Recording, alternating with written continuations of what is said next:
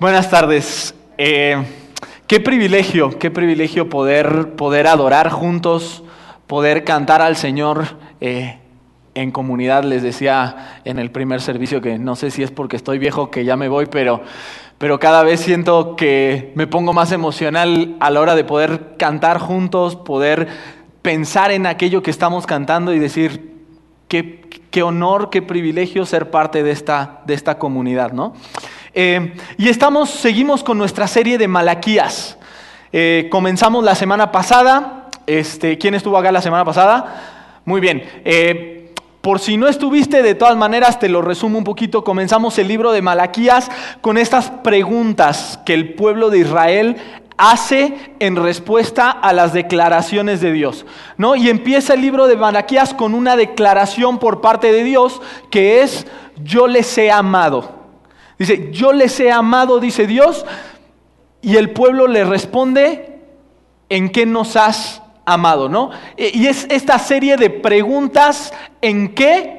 por parte del pueblo, donde vemos cierto grado de, de insensibilidad, de indolencia hasta cierto punto por parte del pueblo, donde, donde ya incluso las palabras rebotan y, no, no, hacen clic en, la cabeza, ¿no? Em, vemos un pueblo que a pesar de, de, la disciplina por parte de Dios, para los que ya llevan un par de, meses este, eh, acompañándonos, vimos cómo el pueblo por causa de su idolatría fue llevado 70 años al lugar de Babilonia como disciplina por parte de Dios. Sin embargo, vemos en el libro de Malaquías que había una concepción equivocada respecto a la disciplina de Dios. Habían entendido mal lo que Dios les había querido transmitir a través de la disciplina. Eh, vemos que llegaron de vuelta al lugar en donde tenían que estar. Ya vimos Esdras, Nemías, cómo ellos reconstruyeron el muro, reconstruyeron el templo y establecieron de vuelta los rituales, por así decirlo, o el culto religioso a Dios en ese momento. Ahora vemos en el libro de Malaquías que de alguna manera no habían quedado claras cosas. ¿Por qué? Porque habían prácticas por parte desde el sacerdocio, desde el liderazgo, que habían bajado hasta el pueblo que no se habían entendido bien. ¿Por qué? Eh, vemos que el sumo sacerdote tenía a su hijo que se estaba casando con la hija de Zambalat. Si alguno de ustedes se acuerda de Zambalat y Tobías, eran uno de los principales opositores en el libro de Nehemías para que se pudiera reconstruir el templo, para que se pudiera reconstruir los muros. Y ellos habían decidido de vuelta comenzar a mezclarse con naciones ajenas, con los principales opositores al plan de Dios. Y vemos un pueblo con una serie de desórdenes en sus vidas personales y en sus propias vidas, sin embargo, con una liturgia impecable haciendo lo que tenían que hacer, con, con parámetros externos que podían fácilmente cumplirse, sin embargo, haciendo estas preguntas, ¿en qué? Y Dios les dice, ustedes me han tenido en poco. Y ellos responden, ¿en qué? Si estamos haciendo lo que nos pediste, ¿no era eso lo que querías? Eh, y de alguna manera creo que era una reclamación o una pregunta que suena más a una lógica de conveniencia que a una de ignorancia. No sé si a ustedes les ha pasado, probablemente sí, este, si son mexicanos, si son, este, eh, eh, somos iguales todos, probablemente alguna vez su mamá los mandó a guardar la ropa, ¿no? Y estaba ahí el bulto de ropa recién salido de la secadora y estaba completo y tu mamá te dijo, hijo, hija, por favor te encargo que guardes la ropa. Y tú, bien obediente, lo que hiciste fue, tengo que lavar la ropa. Bueno, agarro el bulto, vengo, lo cargo, abro el closet, Bulto, cierro el closet. Y después llega tu mamá con dos, tres cositas, queriendo guardarlas en el closet, abre, se le viene todo encima y te dice, a ver, ven para acá. ¿Qué te dije que hicieras? ¿Y tú qué le respondes? Hice lo que me dijiste. ¿Qué me dijiste? Que guardará la ropa. ¿Está guardada la ropa? Sí. ¿Era de la manera correcta? No. Entonces, de alguna manera sabemos a qué se refiere, sin embargo, decidimos hacerlo basado en nuestra conveniencia, lo que nos resulta más práctico o más fácil. Algo similar estaba pasando con el pueblo de Israel. Y de alguna manera estaban poniendo delante su obediencia externa para pasar por alto y ocultar sus desórdenes internos o sus carencias internas. Y al no ver con claridad el amor de Dios, como mencionaba Marcelo la semana pasada, al no ver con claridad ese yo les he amado y al solamente ese amor de Dios ser la motivación para nosotros responder en amor, ellos estaban actuando y estaban eh, ofreciendo a Dios obras y acciones huecas y vacías, carentes de todo sentido y de significado, pero correctas en su apariencia. Ahora, si te vas a quedar con una idea, me gustaría que te quedes con esto el día de hoy.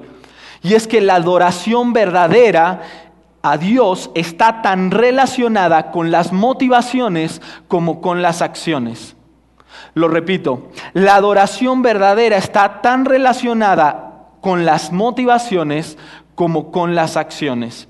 Vamos a leer en el libro de Malaquías capítulo 1, versículos 6 al 14. Fíjate lo que dice. El hijo honra a su padre y el siervo a su señor. Pues, si yo soy padre, ¿dónde está mi honor? Y si yo soy señor, ¿dónde está mi temor? dice el Señor de los ejércitos, a ustedes sacerdotes que desprecian mi nombre, pero ustedes dicen, ¿en qué hemos despreciado tu nombre? En que ustedes ofrecen pan inmundo sobre mi altar. Y ustedes preguntan, ¿en qué te hemos deshonrado? En que dicen, la mesa del Señor es despreciable. Y cuando presentan un animal ciego para el sacrificio, ¿no es malo? Y cuando presentan el cojo y el enfermo, ¿no es malo?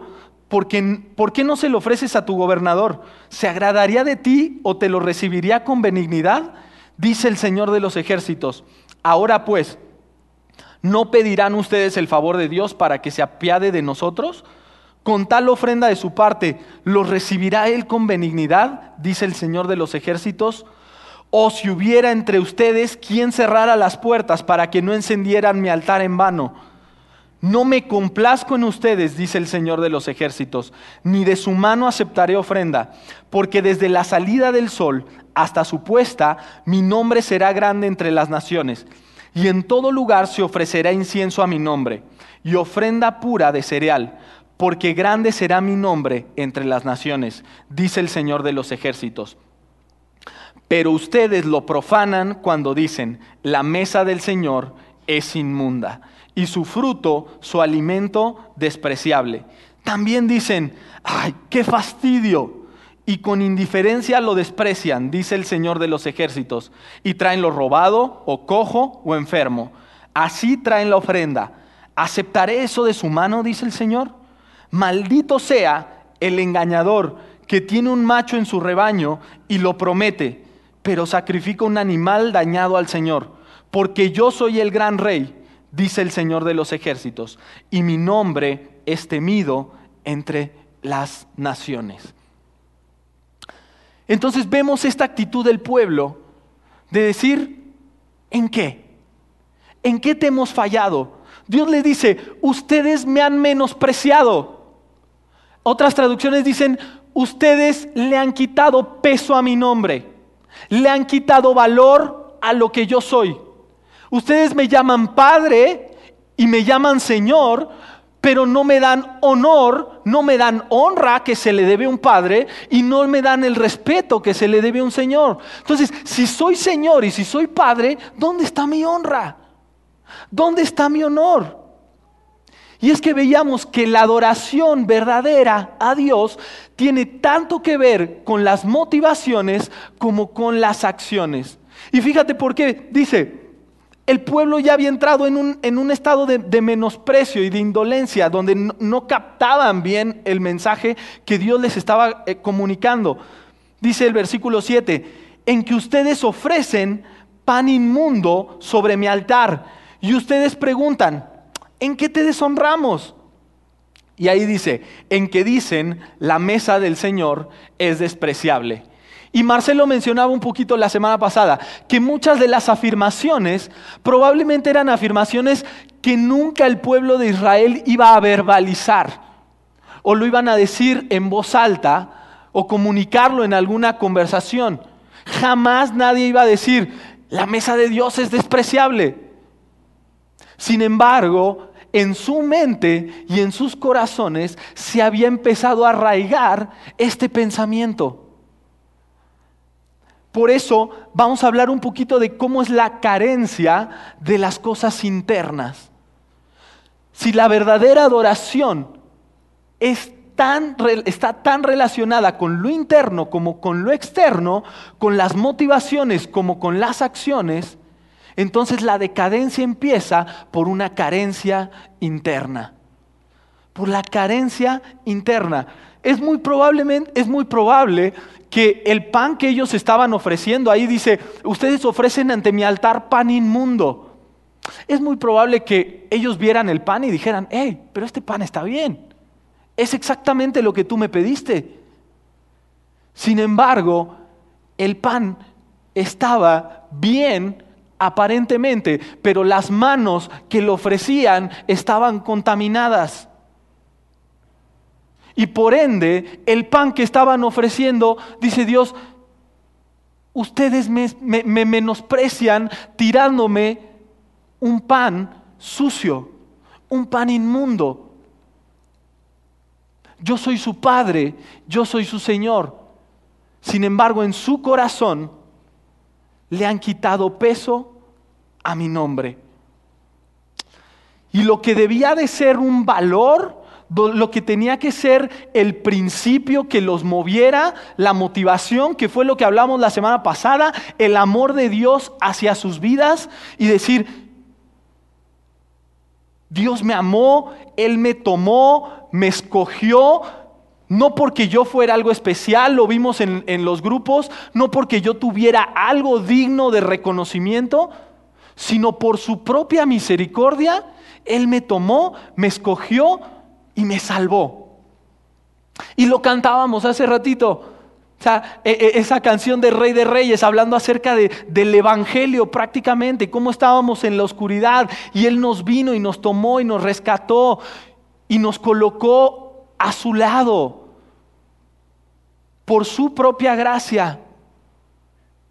Pero ellos habían perdido de vista ese sentido de amor, ese valor que los moviera, esa motivación que tenía que impulsar el ritual externo. ¿Nunca te has sentido así? De manera que esa cercanía con lo sagrado, esa familiar, esa familiaridad con las cosas santas empieza a generar un menosprecio por ellas. Hemos escuchado varias veces ya repetir este concepto de la, la familiaridad engendra menosprecio. Eh, y, es, y, de hecho es una, una, frase también muy utilizada en el tema de, de la psicología, que en, el, en la medida en la que yo voy haciéndome más cercano y más familiar con una persona o con un objeto, tiendo a restarle valor a lo que tengo. Tiendo a restarle valor tanto a la persona como a la situación, como a los objetos. Y es, una, es, una, e, es de alguna manera algo bastante repetido. Ahora, me gustaría ampliar un poquito ese concepto. Porque de dejarlo así, entonces estaríamos condenados a estar cambiando constantemente y no familiarizarnos con nada. Entonces, si la familiaridad por sí sola engendra menosprecio, entonces cualquiera de nosotros podría decir, ah, ¿sabes qué, Isaac?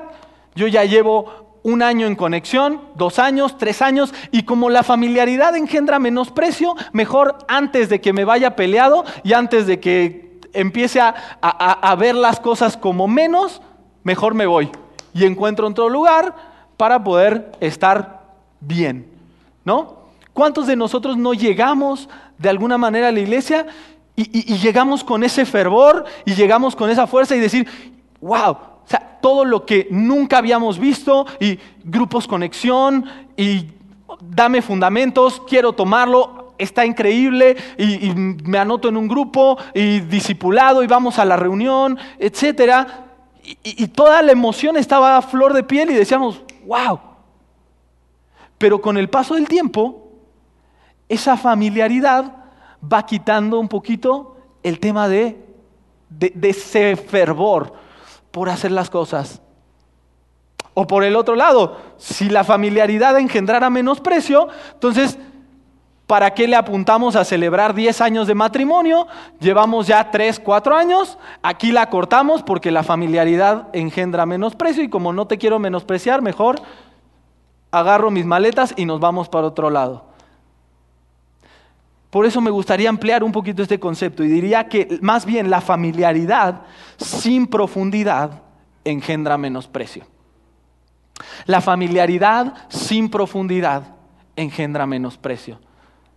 Por eso la importancia de las motivaciones, la importancia de lo interno. Hay una persona con la que hablo regularmente que siempre me pregunta, y, se me hizo muy interesante, eh, cuando empezamos a, platicar, él me decía, oye, eh, quiero que me hagas un plan de crecimiento personal. Y en ese plan de crecimiento personal van a estar incluidos cuáles son tus valores. Yo dije, ¿cómo que cuáles son mis valores? ¿Cuáles son las cosas que son importantes para ti? ¿Qué es lo que es inamovible? ¿Qué es lo que siempre tiene que estar presente en tu vida? Y me hizo hacer una lista de mis valores y me dice, y de esos valores vas a sacar tus pasos de acción. ¿Cómo se tendría que ver una vida que vive esos valores? Y algo que me llama la atención es que esa persona, cada vez que hablo con él, me pregunta, ¿cómo van tus valores? ¿Cómo van tus valores? ¿Sabes por qué? Porque constantemente tenemos que reevaluar nuestros valores. Constantemente tenemos que reevaluar nuestras motivaciones. ¿Qué es lo que me mueve a hacer lo que hago? ¿Por qué hago lo que hago? Porque sabes qué, para Dios no es significativo una obra que esté o, o acciones que estén perfectas por fuera, pero carentes de esencia, que no provengan de ese amor que Dios tuvo para con nosotros, de esa fe hacia Dios, de esa esperanza que tenemos en Él, de, ese, de esa obra de gratitud que el Espíritu Santo genera en nosotros. Porque en el momento en el que empezamos a decir, ¿sabes qué?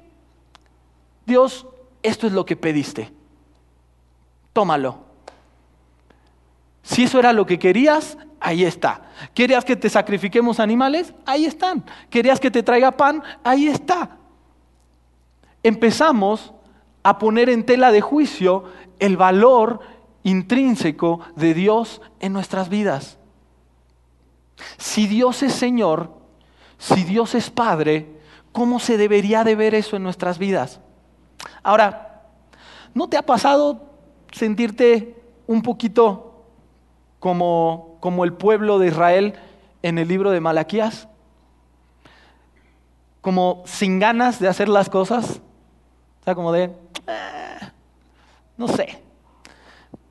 Decir, híjole, ir a la iglesia todos los fines de semana. Y si me quedo un domingo y, o sea, ya de que te visualizas el sábado y dices, ay, ¿Cómo me gustaría mañana estar en las quesadillas, levantarme tarde, irme a las quesadillas o a la birria de allá de hasta el Conín y hacer mi domingo tranquilo? Total, un domingo, ¿qué es? ¿Grupos Conexión? Isaac, yo ya llevo cinco años en Grupos Conexión. Llevo más años de los que tú llevas en la iglesia en un grupo Conexión. Yo ya sé de qué se trata eso. Yo creo que me voy a tomar un break esta temporada. Y de paso la que sigue también. Ah. O sea, eh, servir. Yo llevo sirviendo años. Me la paso aquí todo el fin de semana. Y empezamos a pensar, ¿no será mucho? ¿No estaré exagerando? ¿No será mucho fanatismo? Hemos escuchado de alguna manera que esa familiaridad va engendrando, esa familiaridad, cuando dejo de perderle el sentido de profundidad, va engendrando menosprecio. Y no lo voy verbalizando, pero en mi cabeza voy diciendo, ¿sabes qué? Creo que esto es mucho para Dios. Creo que esto es demasiado. Y decimos, ¿sabes qué, Dios? No creo que lo valgas. Y decimos, la mesa de Dios es despreciable. Y ofrecemos lo que tenemos que hacer, ofrecemos, damos nuestra ofrenda, damos nuestro tiempo, damos nuestro espacio. ¿Por qué? Total, es lo que toca. Y si eh, dejar de servir, es que luego me van a decir, me va a llamar Marcelo, me va... No me anoto al grupo Conexión, no, ya sé que mi líder me va a decir, hey, ¿qué onda? Ya tiene rato que no te veo. Entonces mejor la dejamos así mantenemos todo como si nada y le damos. Total, así hay que hacerlo. Familiaridad sin profundidad engendra menosprecio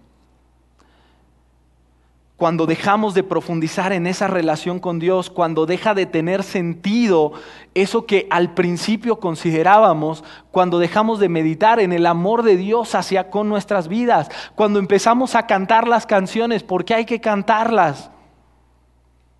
Y no pensamos y nos damos cuenta de verdaderamente qué es lo que está debajo. Cantábamos, Rey de Reyes, no hay nadie como tú. ¿Cómo se vería mi vida si eso fuera una realidad todos los días? Si yo dijera, tú eres el rey de reyes, tú eres el Señor y no hay nadie como tú. ¿Cómo se verían impulsado mi domingo en la mañana? ¿Cómo se vería mi semana si eso fuera una realidad en mi vida? Si lo que cantara tuviera un sentido si tuviera un porqué, si me preguntara por qué hago lo que hago constantemente, hasta en las cosas más triviales. Hey, ¿por qué haces ejercicio? Hey, ¿por qué te alimentas así? ¿Por qué trabajas? ¿Por qué vienes a la iglesia? ¿Por qué estoy en un grupo conexión? Ahora, si las respuestas a esas preguntas tienden a ser superficiales, hay que reevaluar las motivaciones. Ahora, me refiero a la respuesta honesta, no la respuesta eh, sabida, ¿no? ¿Por qué haces esto? Ah, no, sí, todos tenemos una respuesta que sabemos que es la correcta, pero todos tenemos la verdadera respuesta detrás de esa respuesta. ¿Cuáles son nuestras verdaderas motivaciones? porque la verdadera adoración a Dios está tan relacionada en las motivaciones, con las motivaciones, como con las acciones. Ahora déjame decirte algo, que esto de alguna manera siempre va en progresión. Y esas motivaciones, cuando pierdo esa motivación, cuando pierdo de vista el amor de Dios para con mi vida, cuando pierdo de vista por qué hago lo que hago, es imposible que ese ritual externo no se vea afectado. Es imposible que la manifestación externa de lo que yo hago no se ve afectada con el paso del tiempo después de haber perdido la motivación. Nadie puede dejarse absorber por lo externo hasta el punto de descuidar lo interno y espiritual sin el peligro de perder también las manifestaciones externas. Y es por eso que no solamente estamos hablando acerca de, comienza con la carencia de lo interno, pero va en progresión a la decadencia de lo externo, la decadencia de nuestras acciones. Fíjate lo que dice el versículo 8 del capítulo 1 de Malaquías. Dice, y cuando presentan un animal ciego para el sacrificio, ¿no es malo? Cuando presentan el cojo y el enfermo, ¿no es malo? ¿Por qué no lo ofreces a tu gobernador? ¿Se agradaría de ti o te, eh, o te recibiría con benignidad? Dice el Señor de los ejércitos. Ahora pues, ¿no pedirán ustedes el favor de Dios para que se apiade de nosotros? Con tal ofrenda de su parte, ¿los recibirá con benignidad? Dice el Señor de los ejércitos. Y es que seguido de la pérdida de motivación, no tarda en decaer la calidad de lo que ofrecemos a Dios. Porque es la lógica. Y lo que vemos acá es que el pueblo había empezado a ofrecer lo que le sobraba. ¿Por qué? Porque si Dios no tiene valor para mi vida, si la mesa de Dios es despreciable, si lo que yo le ofrezco a Dios es demasiado para Él, entonces lo más lógico es que la calidad de lo que yo le voy ofreciendo va decayendo. Primero me es pesado, me es carga poder hacer las cosas, pero después empiezo a tratar de aligerar esa carga. Había reglas claras respecto a cómo tenían que ser los sacrificios en el pueblo de Israel y cómo era lo que Dios pedía por parte del pueblo. Fíjate lo que dice Deuteronomio capítulo 15, versículo 19 al 21. Dice, apartarás para el Señor tu Dios todo primogénito macho de tus manadas y rebaños. No pondrás a trabajar al primogénito de tus bueyes, ni esquilarás al primogénito de tus ovejas. Cada año tú y tu familia lo comerán en presencia del Señor tu Dios, en el lugar que Él habrá de elegir. Si alguno de esos animales está cojo o ciego o tiene algún otro defecto grave, no se lo presentarás en sacrificio al Señor Dios. Bueno, Isaac, pero estamos en otra época, estamos en otro tiempo. En ese, en ese entonces la cosa era muy estricta. ¿Sabes? El espíritu de la ley era muy claro. El corazón detrás del mandato era muy específico. Era, no me vas a presentar una ofrenda defectuosa. ¿Por qué? Lo, todo israelita tenía muy presente en su cabeza lo que le llamaban el Shema, eh, que está en Deuteronomio capítulo 6, si no me equivoco. Y Marcelo lo mencionaba la semana pasada. Era, amarás a Jehová, al Señor tu Dios, con todo tu corazón, con toda tu mente y con todas tus fuerzas. Amarás al Señor tu Dios con todo tu corazón, con toda tu mente y con todas tus fuerzas. Y Jesús dijo, Jesús lo repitió y dice, de este mandamiento dependen el resto. Porque si el fundamento no está firme, el resto de lo que tú pongas arriba no me sirve. Amarás al Señor tu Dios. No sé si, si, nos damos cuenta del énfasis. Porque si yo entiendo que el Señor es Dios, que Dios es mi Señor, entonces, ¿cómo va a ser la ofrenda? Como lo que Dios se merece, como de lo que Él es digno. Y entonces yo voy a separarlo primero. ¿Por qué? Porque amo al Señor con todo mi corazón, con toda mi mente y con toda mi alma. Y porque tiene tanto valor en sí mismo la persona a la que se lo estoy ofreciendo, que no importa cuánto tenga que sacrificar para dárselo. Por eso voy a tomar el primero, dice, el primogénito, el primero de tus bueyes, el primero de tus manadas. Y si no hay otro después, es lo primero, no lo que me sobra. Porque cuando la persona a la que le ofrecemos tiene valor, la ofrenda termina siendo de la calidad que la persona espera. Seguramente alguno de ustedes eh, tuvo novio o novia en alguna ocasión y le quiso hacer un regalo. Ahora, probablemente se acordarán en esa época, no importaba que tuvieras un peso doblado al medio, buscabas la manera de poder darle algo que la persona pudiera valorar. Donde dijeras, esto es todo lo que tengo, pero te lo doy a ti. ¿Por qué? Porque yo quiero que lo disfrutes, porque quiero que sepas que tienes valor para mí. De alguna manera esa motivación inspira a poder tener un cambio en, la realidad externa, en las acciones. Y no es que tenga valor por sí mismo la, la acción por fuera, pero adquiere el valor por la motivación. Entonces, ¿cómo se ve mi vida cuando yo tengo una motivación correcta delante de Dios. Cuando Dios es Señor y Dios es Padre. Cuando lo primero que viene a mi cabeza es, yo te he amado, dice Dios. Cuando recuerdo constantemente lo que dice Efesios capítulo 2, que antes estaba perdido, sin esperanza, sin Dios en el mundo, alejado de sus promesas, sin ninguna esperanza.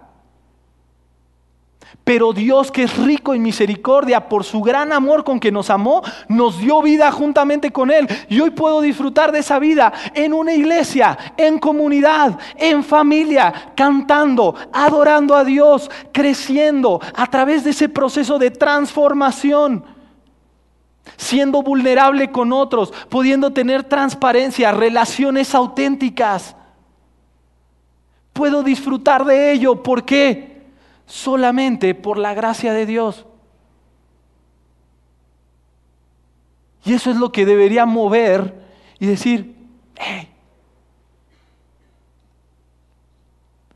me parece que la manera en la que estoy haciendo las cosas no va.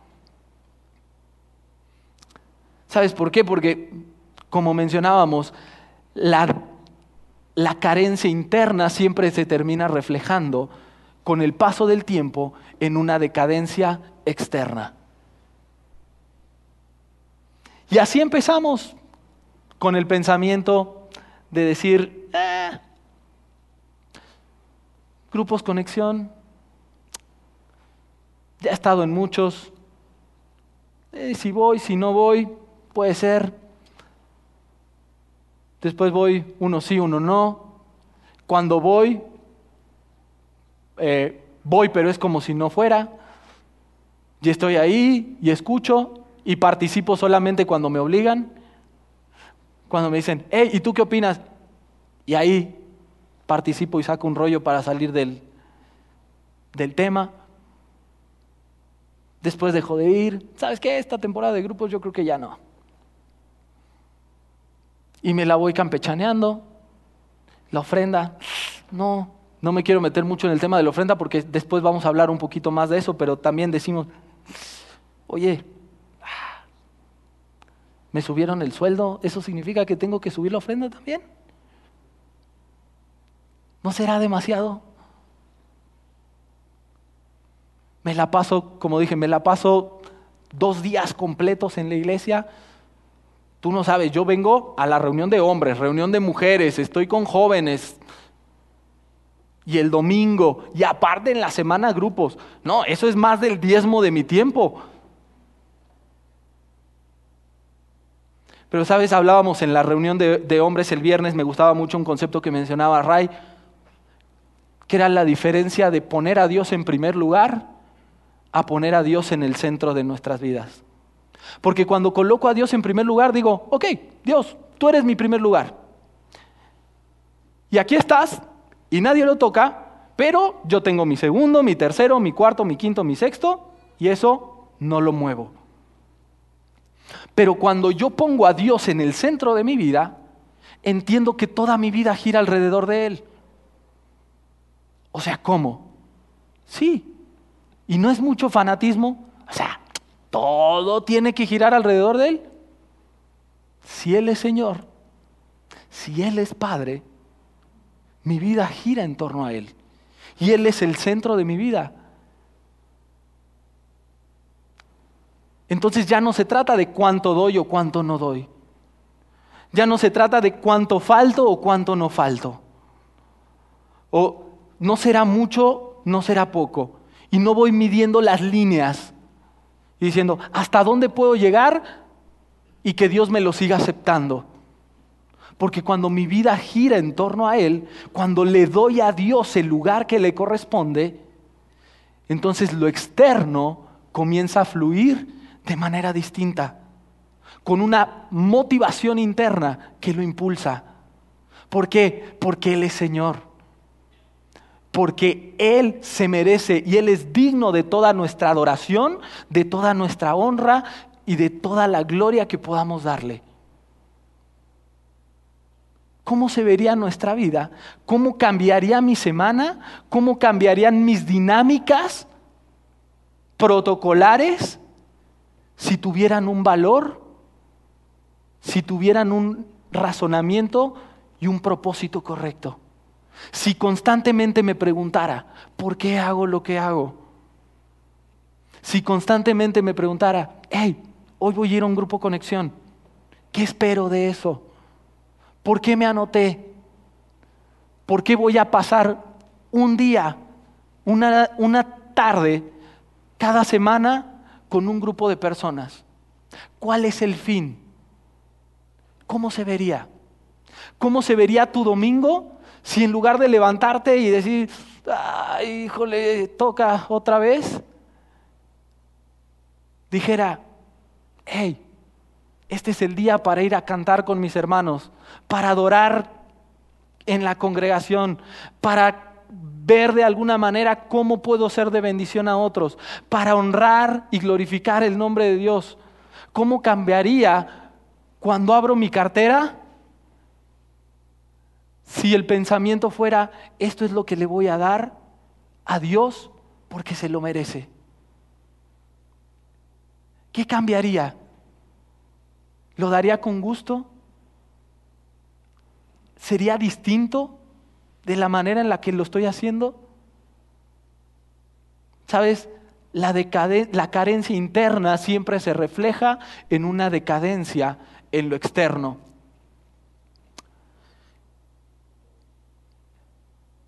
Y es algo que no podemos evitar al final con el paso del tiempo.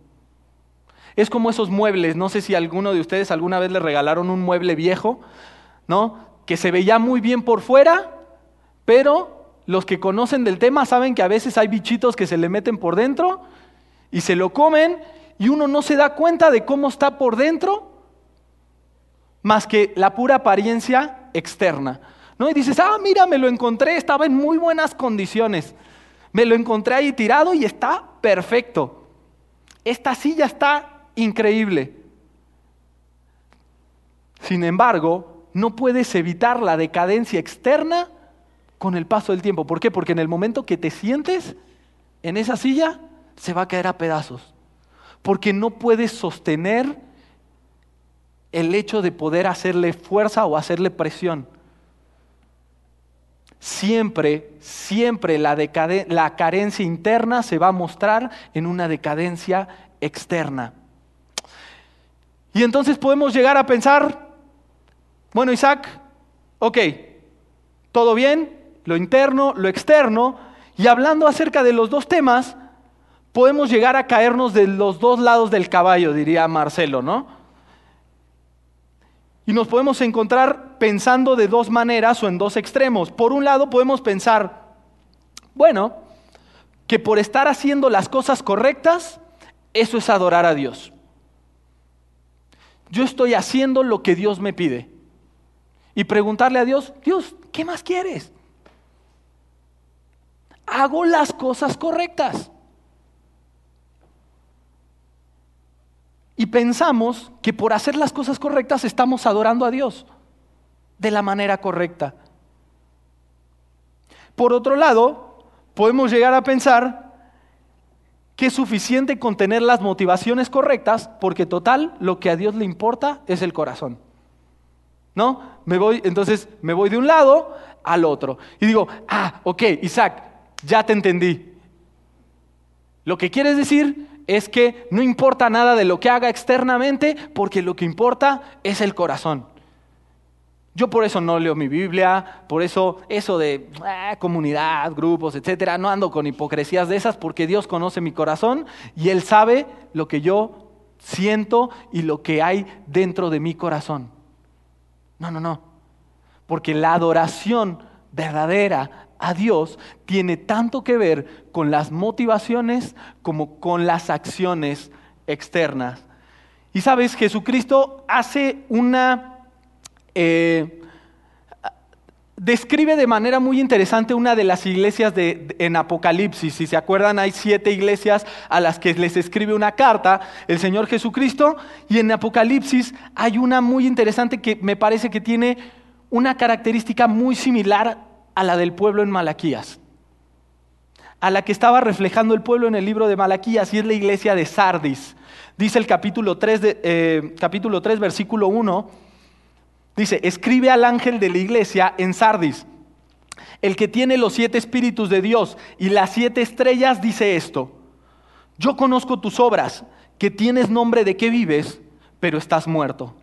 Ponte en vela y afirma las cosas que quedan, que estaban a punto de morir, porque no he hallado completas tus obras delante de mi Dios. Es interesante cómo lo describe porque dice, tú tienes nombre de que vives, tienes apariencia de que estás vivo. Sin embargo, por dentro estás muerto. Algo muy similar es tu, liturgia y tu manera de hacer las cosas probablemente por fuera se ven bien, pero no tienen esencia, no tienen nada que lo sustente. Y es muy interesante la instrucción que les da, porque de alguna manera es el hecho de poder entonces redimir aquello externo. No es tirar a la basura todo lo que estamos haciendo, no es decir, bueno, como no lo estás haciendo de corazón, entonces a partir de hoy salte del grupo este, de WhatsApp, de tu grupo conexión, y ya no te vuelvas a aparecer. Como total, no lo estoy haciendo de la manera correcta, pues mejor ya no lo hago.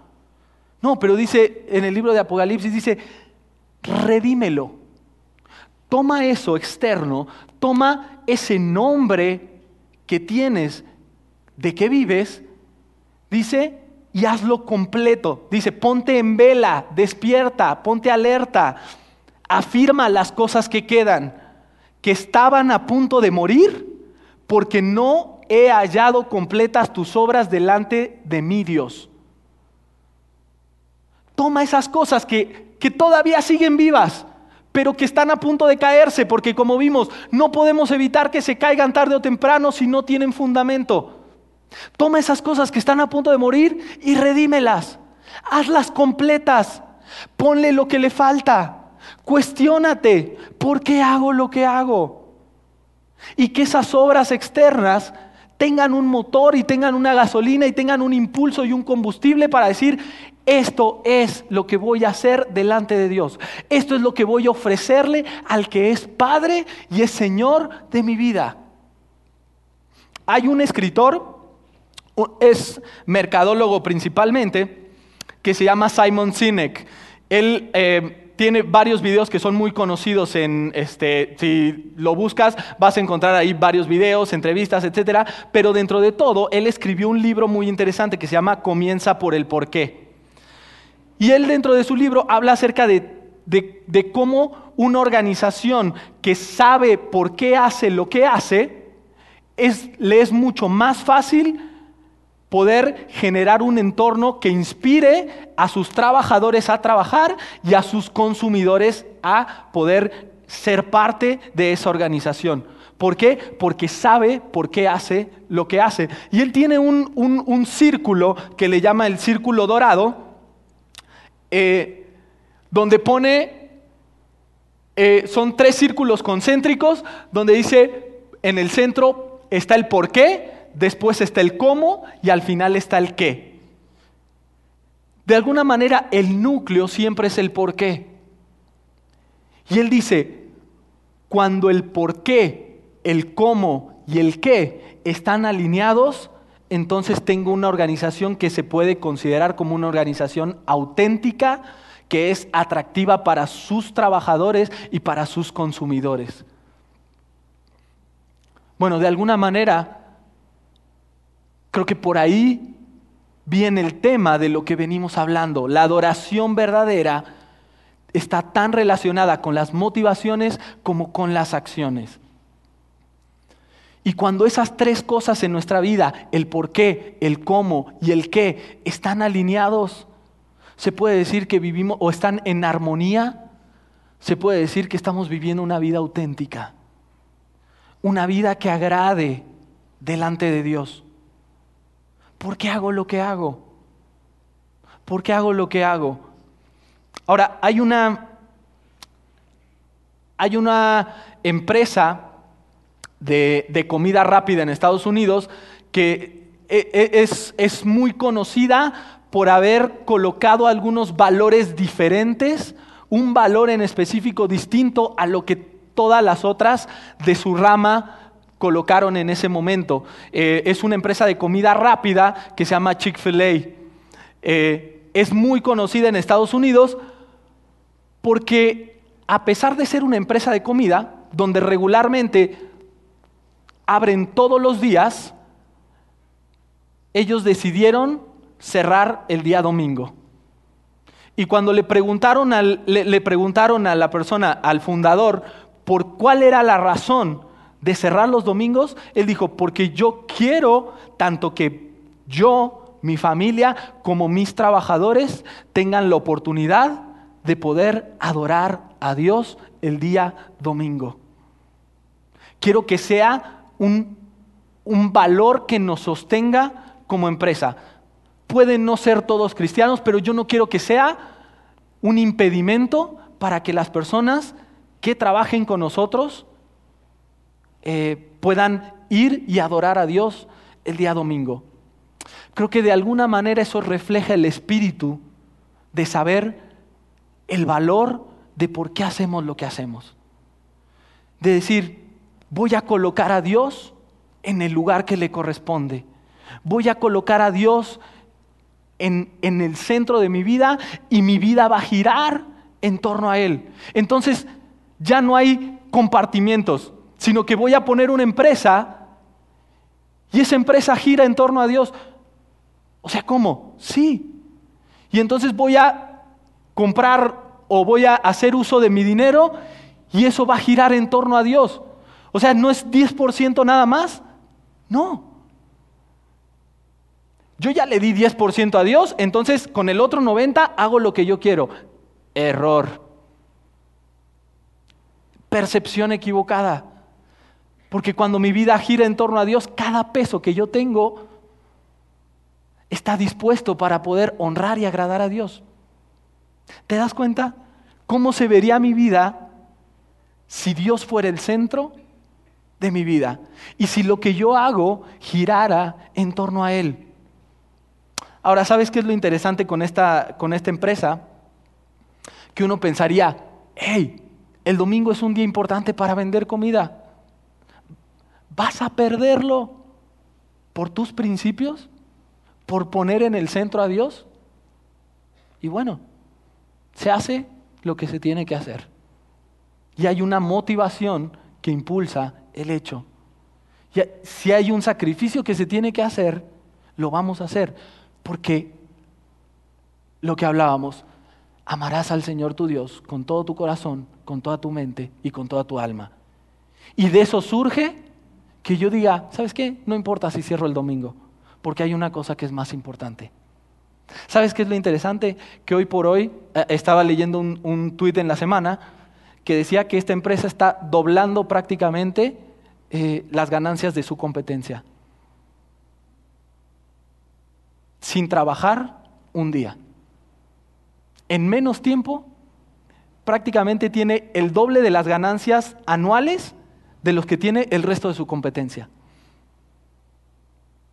De alguna manera es una vida que refleja las motivaciones internas y se ven de manera externa.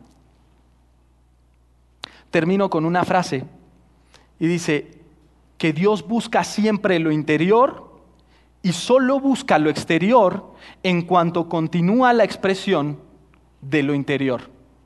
No sé si se entendió, está medio confuso. Dios busca siempre lo interior y solo busca lo exterior en cuanto continúa la expresión de lo interior. ¿Qué quiere decir? Que lo interior es algo que debe de fluir hacia el exterior. Que vivamos una vida auténtica delante de Él. Que en la semana yo me pueda preguntar, hey, ¿por qué hago lo que hago? ¿Por qué hago lo que hago? ¿Por qué hago las cosas más triviales que hago? Y de alguna manera irme dando cuenta si Dios es el centro o no de mi vida. Y darle lugar a Dios que le corresponde. Porque si Él es Padre y si Él es Señor, eso se tiene que reflejar de alguna manera en mi vida. ¿Oramos? Padre, gracias. Gracias porque, porque tu palabra nos exhorta a poder analizar nuestras intenciones, a poder analizar nuestras motivaciones. Dios, y porque la verdadera adoración hacia ti tiene tanto que ver con nuestras motivaciones como con nuestras acciones. Y Dios, que nuestra vida pueda reflejar una vida auténtica, una vida que muestre que tú nos has amado y que en ese mismo amor nosotros podemos responder de la misma manera a tu amor. Te agradecemos en el nombre de Jesús. Amén.